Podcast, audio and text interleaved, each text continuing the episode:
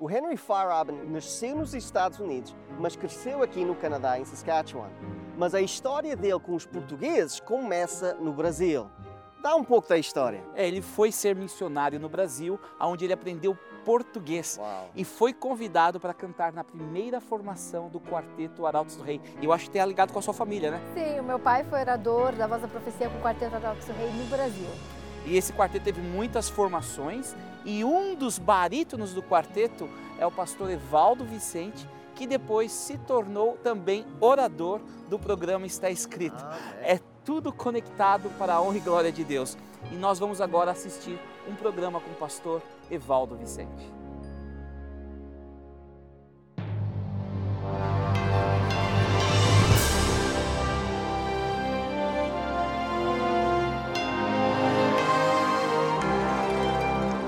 Venceu a prova do tempo. O livro de Deus, a Bíblia, ainda relevante neste mundo complexo. Está escrito Canadá, partilhando mensagens de esperança ao redor do mundo.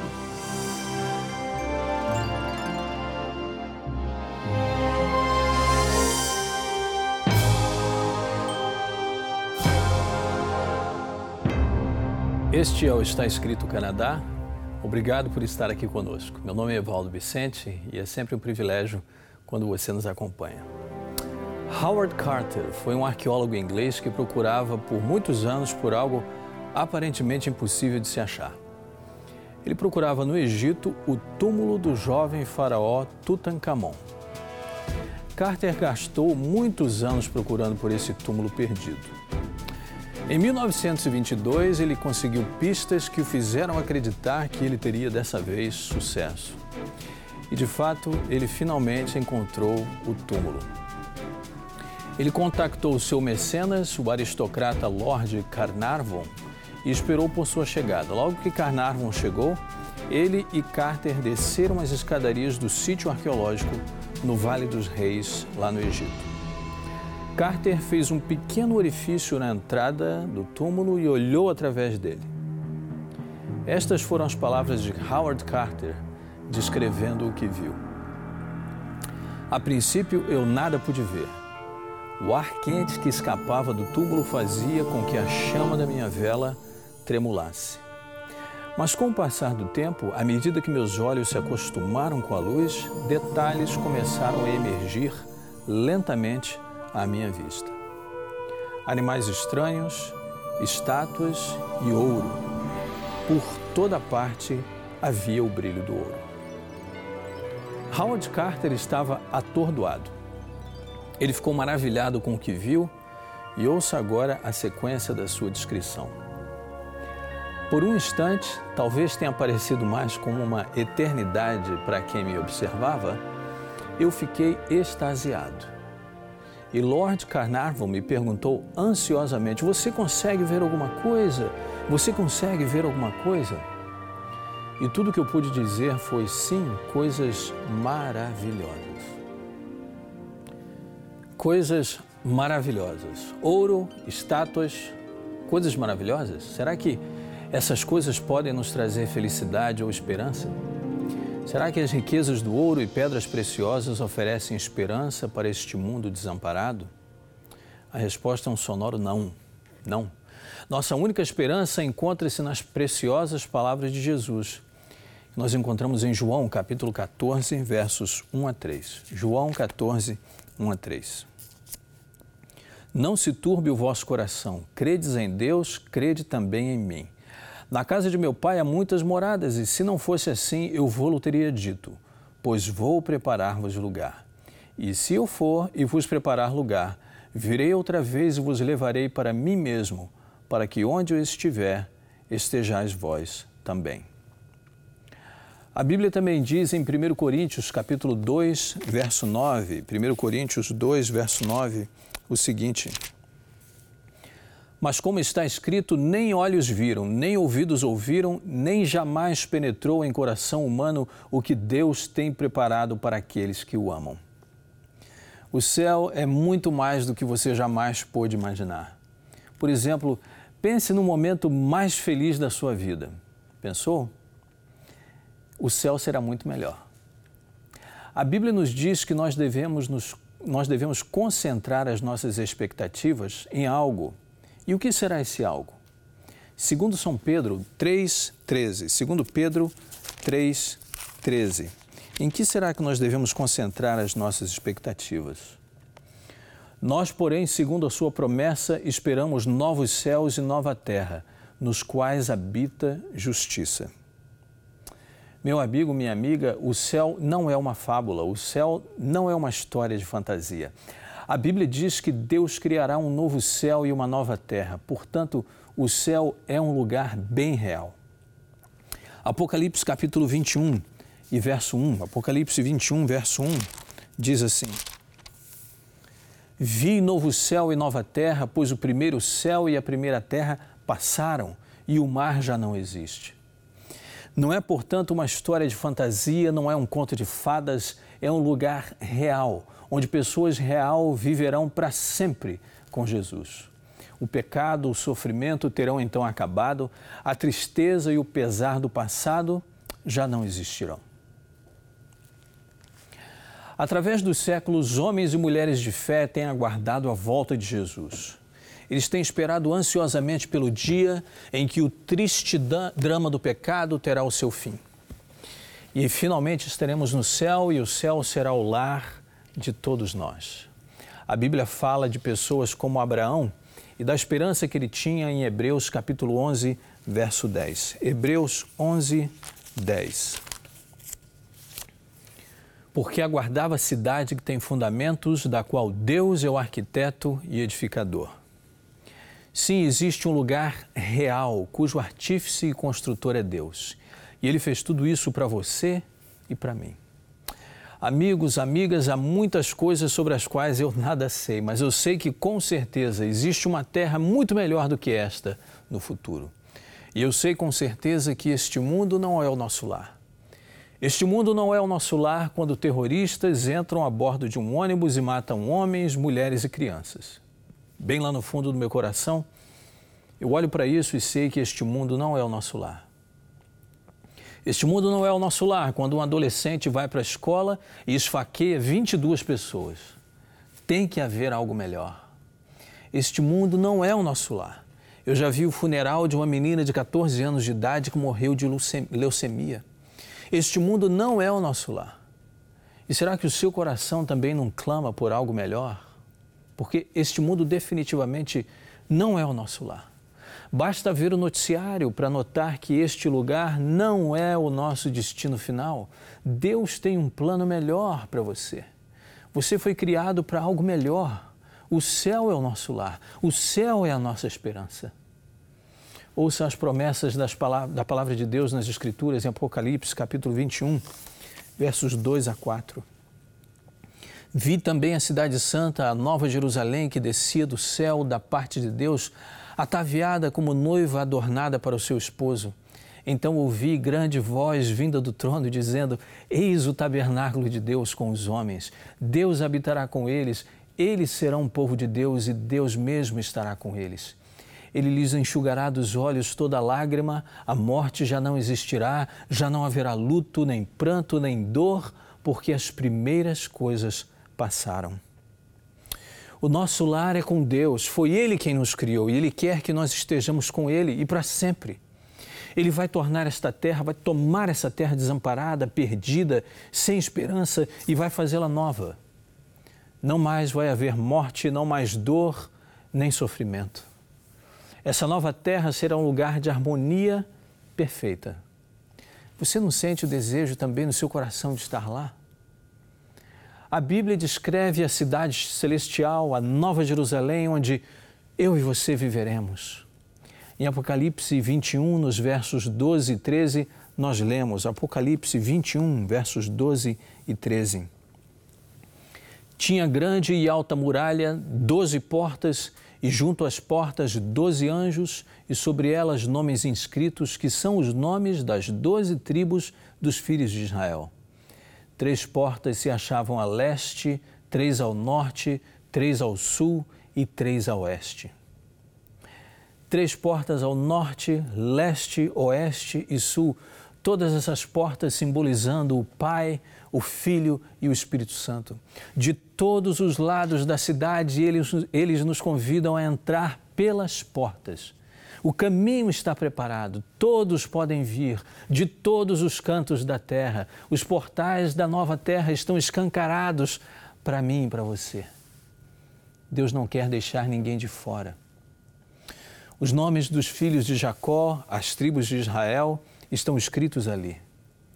E você com certeza já leu as histórias dos filhos de Jacó. E o que, que eles foram? Eles foram mentirosos, foram traidores. Hoje eles seriam condenados em qualquer tribunal dos nossos dias. Os nomes deles estão nas portas da cidade, como testemunho de que qualquer ser humano que é salvo e que reivindica a graça de Jesus pode entrar por essas portas. Eles foram pecadores, mas foram pecadores redimidos pela graça e misericórdia de Deus. Apocalipse 21 continua a descrever essa cidade. Veja o verso 14 o que diz. Apocalipse 21, 14. E o muro da cidade tinha doze fundamentos, e neles os nomes dos doze apóstolos do Cordeiro. Os doze apóstolos foram homens imperfeitos. Pedro, que negou a Jesus, os filhos do trovão. Esses nomes indicam que eles foram pecadores salvos pela graça. E Deus quer que eu e você entendamos que, se eles chegaram até lá, nós também podemos chegar. Você pode entrar na cidade pelas portas a porta está aberta, este é o seu lugar. Você pode entrar porque esta cidade é o seu lar e, pela graça de Deus, você tem um lugar ali. Talvez você se sinta indigno, não merecedor. Não importa o que você tenha feito, a graça de Cristo pode perdoar você. Não importa onde você tenha falhado, a graça de Cristo pode transformar a sua vida. Ele pode fazer de você um novo homem, ele pode fazer de você uma nova mulher. A Bíblia até mesmo descreve as medidas dessa cidade em Apocalipse capítulo 21, verso 16. Apocalipse 21, 16. A cidade é quadrangular, de comprimento e largura iguais. E mediu a cidade com a vara até 12 mil estádios o seu comprimento, largura e altura são iguais. O, um estádio é uma, uma unidade de medida antiga, que equivale a mais ou menos 185 metros. Portanto, 12 mil estádios para todo o perímetro da cidade significa que 550 quilômetros é a medida de cada lado. Certa vez, um matemático fez alguns cálculos e estimou que a Nova Jerusalém poderia abrigar 2 bilhões de pessoas só no primeiro piso. Se nós considerarmos os edifícios altos e magnificentes que a tecnologia permite, as possibilidades são intermináveis. A lição aqui é que há um lugar para você ali naquela nova terra. Há um lugar para mim. Deus quer você lá. Filipenses capítulo 3, verso 20 diz o seguinte: Filipenses 3:20, veja o que Paulo diz. Pois a nossa pátria está nos céus. Sim, amigos, a nossa cidadania não está em nenhum país desse mundo. Nossa cidadania, a nossa pátria é lá no céu. É um lugar perfeito, um lugar de perfeita paz. A Bíblia descreve, em Isaías, o profeta descreve no capítulo 33 e verso 24, como será essa nova terra. Isaías 33, verso 24. E morador nenhum dirá: Estou enfermo, porque o povo que habitar nela será absolvido da sua iniquidade. Você já imaginou? Não mais câncer, não mais doenças do coração? A Bíblia diz que nunca, nunca mais ficaremos doentes. Não mais dor. Isaías, no capítulo 35, fala mais desse lugar maravilhoso. Veja Isaías, capítulo 35, versos 5 e 6. Então se abrirão os olhos dos cegos e se desimpedirão os ouvidos dos surdos, os coxos saltarão como servos e a língua dos mudos cantará. Os olhos dos cegos são abertos, os surdos agora ouvem, aqueles que têm dificuldade de locomoção saltam como servos e o mudo fala. Imagine só que clima de alegria. Aquele será um dia de grande alegria, nossos corpos serão, serão cheios de vitalidade. No céu, nova vida e força fluirão através dos nossos corpos. Um novo corpo com uma nova vida. O céu é a nossa esperança. O céu é a esperança que temos neste mundo perdido em que vivemos. Nós lemos anteriormente que a Bíblia diz que Deus lhes enxugará dos olhos toda lágrima e a morte já não existirá. Já não haverá luto, nem pranto, nem dor. Não vai mais haver chamadas telefônicas no meio da noite de alguém dizendo a você que um filho ou uma filha se envolveu num acidente trágico e fatal. Não vai mais haver violência, guerras, nunca mais. Armas de guerra não terão mais utilidade alguma. A Bíblia descreve ainda mais as maravilhas desse lugar. Isaías capítulo 65, versos 17, 21 e 22. Isaías 65, 17, 21 e 22. Pois eis que eu crio novos céus e nova terra, e não haverá lembrança das coisas passadas, jamais haverá memória delas. Eles edificarão casas e nelas habitarão. Plantarão vinhas e comerão o seu fruto. Não edificarão para que outros habitem, não plantarão para que outros comam. A nossa cidade será a Nova Jerusalém, que Jesus construiu para nós.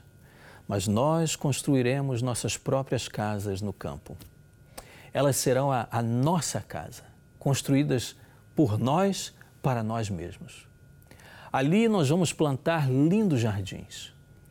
Poderemos construir a nossa casa dos sonhos no campo. As mentes mais brilhantes de todos os tempos, daqueles que foram cristãos comprometidos, vão ajudar você a planejar e desenhar a sua casa, a casa dos sonhos.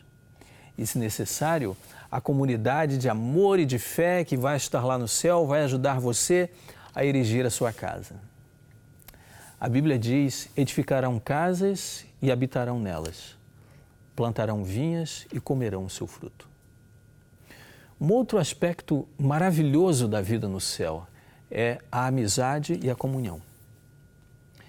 Pense na multidão de todos aqueles que já viveram e que vivem hoje pela fé você vai poder passar tempo com eles. Você vai poder conversar com eles quanto tempo quiser. A Bíblia diz isso, Mateus capítulo 8, verso 11. Mateus 8, verso 11. Diz assim: Digo-vos que muitos virão do Oriente e do Ocidente e tomarão lugares à mesa com Abraão, Isaque e Jacó no reino dos céus. Imagine só ver Noé Moisés, João Batista, Pedro, João. Mas acima de tudo e de toda a beleza e perfeição do céu, há uma razão especial para você querer estar lá. É porque ali você terá a chance de assentar-se face a face com Jesus. Ali você vai se encontrar com aquele que entregou a sua vida e morreu pelos seus pecados. Ali você verá aquele que carregará pela eternidade as cicatrizes em suas mãos, que vão nos lembrar para sempre do grande sacrifício e da entrega que ele fez por mim e por você. Ao nos assentarmos com Jesus, ele nos fala do seu amor por nós. Ele nos conta do grande valor que eu e você temos para ele.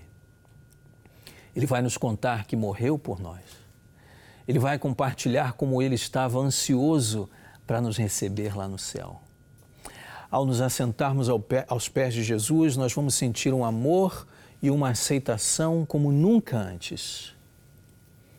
A Bíblia diz no último capítulo da Bíblia, em Apocalipse 22, verso 4, Apocalipse 22, verso 4, o último livro, o último capítulo da Bíblia, a Bíblia diz assim: Contemplarão a sua face e na sua fronte está o nome dele. A Bíblia diz aqui que eles, os remidos, e nós podemos fazer parte desse grupo, eles contemplarão a sua face.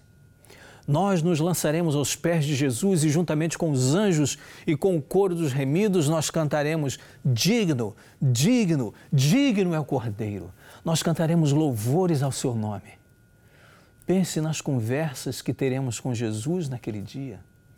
Ele vai dizer para você: Você vê essas flores? Eu as criei para você. Vamos caminhar por campos, por plantações.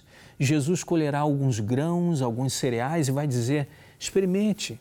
Eu conheço o seu paladar. Eu criei você e eu criei esse cereal só para você. É a única variedade deste cereal no mundo inteiro. Não existe outro igual. As flores, as árvores, os frutos e tudo mais. Ele mostra a você com o objetivo de mostrar o quão especial você é para ele. Você consegue imaginar isso? Eu acho que a nossa única reação nesse momento seria cair aos pés de Jesus e dizer: Senhor Jesus, tudo o que eu quero é estar contigo. Eu não preciso nem das flores do campo, eu nem mesmo preciso dos cereais, Senhor, nada disso. Tudo o que eu preciso é de ti. O teu amor é suficiente para mim. Eu não preciso de uma mansão no alto do monte. Isso, isso pode vir como um bônus eu não preciso de jardins, mas Jesus, o que eu quero, o que eu quero mesmo é estar contigo, porque o teu amor satisfaz toda a necessidade do meu coração. E eu sei que é isto que eu quero por toda a eternidade.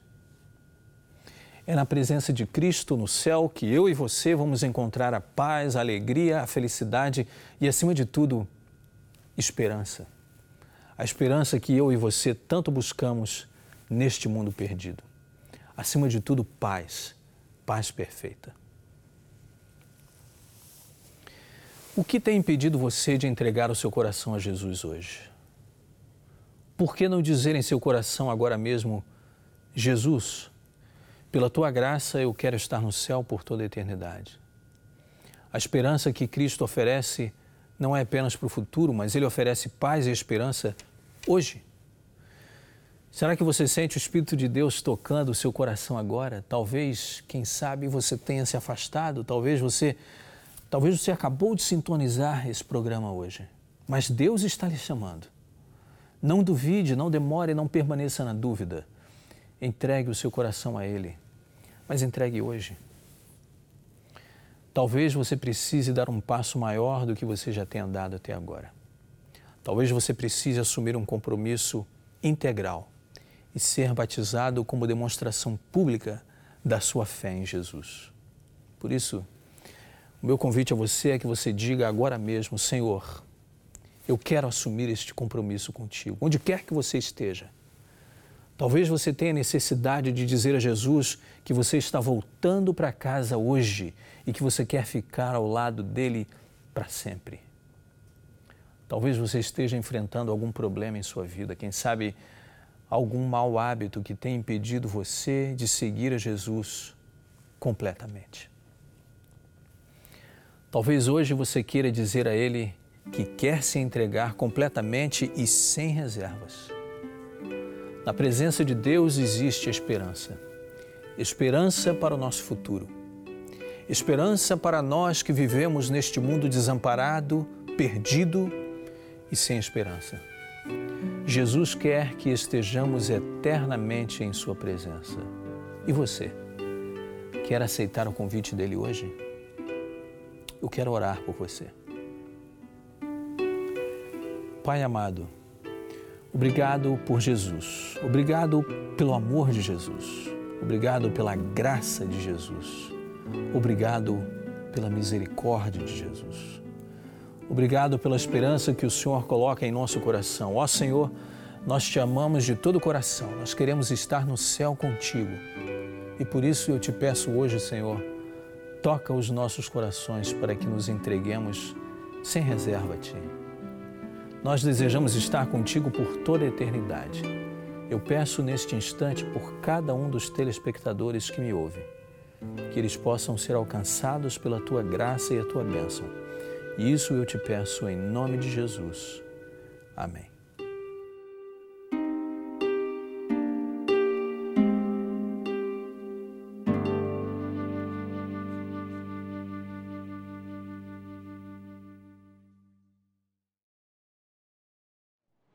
Foi tão bom ouvir sobre um mundo perfeito, sem dor, sem morte. Uh, mas infelizmente nós não estamos a viver num mundo assim, né? Não, infelizmente não. No meu dia a dia eu converso com muitas pessoas que estão sofrendo com problemas de saúde mental, luto, saudade de familiares. A gente vê a terra em crise. Infelizmente os problemas são reais e são grande fonte de sofrimento. E é todo mundo, né? Todo mundo. Mas nós temos uma resposta por isso. A Bíblia tem uma resposta por isso. Qual é? A melhor solução de todas é a nova terra, a nossa nova vida com Jesus. E aqui nós temos hoje esperança para o mundo em crise. Se você quer aprender sobre esse céu, como se preparar para estar com Jesus para sempre, peça sua revista hoje. Visite o nosso website www.estaescrito.ca. Lá você terá acesso ao programa de hoje, a todos os programas em nosso arquivo e poderá solicitar gratuitamente nossa oferta de hoje. Se desejar, solicite sua oferta gratuita escrevendo para nós. Está escrito Box 2010, Oshawa, Ontário, L1H 7V4 ou envie e-mail para info@estaescrito.ca. Se preferir, você pode telefonar para 1-800-717-2973. E lembre-se, nosso website é www.estaescrito.ca. Lá também é possível enviar o seu pedido de oração, registrar o seu testemunho e compartilhar nossos programas através das redes sociais. Agradecemos as cartas recebidas, todos os pedidos de oração e também o apoio financeiro. Bem, este programa do Está Escrito chegou ao fim. Quando a gente fala do céu, da volta de Jesus, da esperança que nós temos na nossa terra, parece que o tempo passa rápido, porque é um assunto que nos traz esperança e que nos traz alegria. Deus tem um lugar para mim e para você lá no céu. Obrigado por ter estado aqui conosco neste programa e nós esperamos vê-lo em um próximo encontro. Para você que está em qualquer parte do mundo, eu volto a afirmar que você pode visitar o nosso website www.estaescrito.ca. Lá você pode ter várias informações sobre o ministério, mas se ao visitar o nosso website você se sentir tocado e movido pelo Espírito Santo a fazer uma doação para ajudar a manter o nosso ministério, você pode fazê-lo bem lá no nosso website. Existe uma página onde você pode oferecer a sua contribuição. Nosso programa tem sido mantido pelas contribuições pelas doações de pessoas ao redor do mundo inteiro, para que ele possa continuar no ar. Eu espero vê-lo em nosso próximo encontro. Mas até lá, não se esqueça que está escrito: nem só de pão viverá o homem, mas de toda palavra que procede da boca de Deus.